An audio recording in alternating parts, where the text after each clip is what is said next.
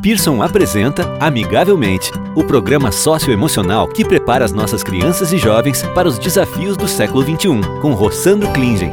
Olá, estamos aqui com o palestrante, escritor e psicólogo Rossandro Klingen e vamos continuar nossa conversa sobre educação socioemocional. Dessa vez falaremos sobre os cuidados que devem ser tomados pela escola ao trabalhar a educação socioemocional.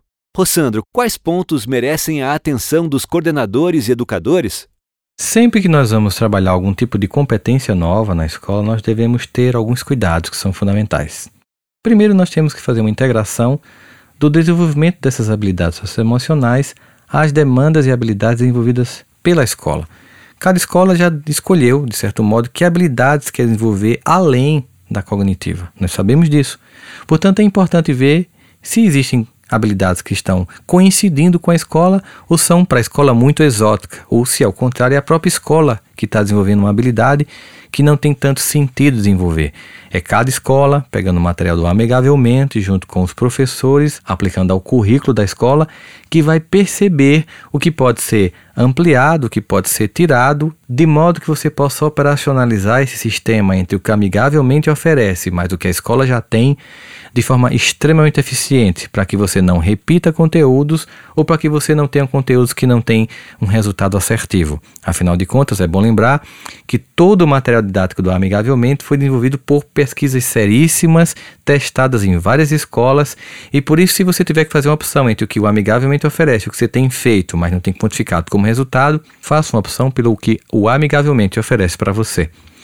Nesse processo, nós temos que entender como é que a aprendizagem se dá levando que esses conceitos teóricos têm que ter uma prática cotidiana. É desejável que a escola perceba que é possível quantificar os resultados a serem desenvolvidos pelos alunos. Embora pareça que as emoções não podem ser quantificáveis, elas não são tão objetivas como, por exemplo, uma prova de matemática, é possível perceber sim se o aluno está mais empático, se ele está mais colaborativo, se ele está mais focado, se ele está mais assertivo, se a comunicação melhorou é nesse momento que nós temos que focar na organização dos objetivos de aprendizagem, para que eu possa quantificar depois de forma clara e poder corrigir, ampliar aquilo que está dando certo, para que a gente possa ter um resultado coletivo mais consistente.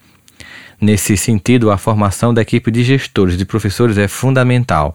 Lembrando, formação continuada, adesão ao sistema, perfil de gestores e professores para compreender a importância aplicando na sua própria vida, mas nunca deixando de lembrar que o principal objetivo desse projeto é o foco no aluno. Você acabou de ouvir Amigavelmente, com Rossandro Klingen. Para saber mais, acesse www.amigavelmente.com.br.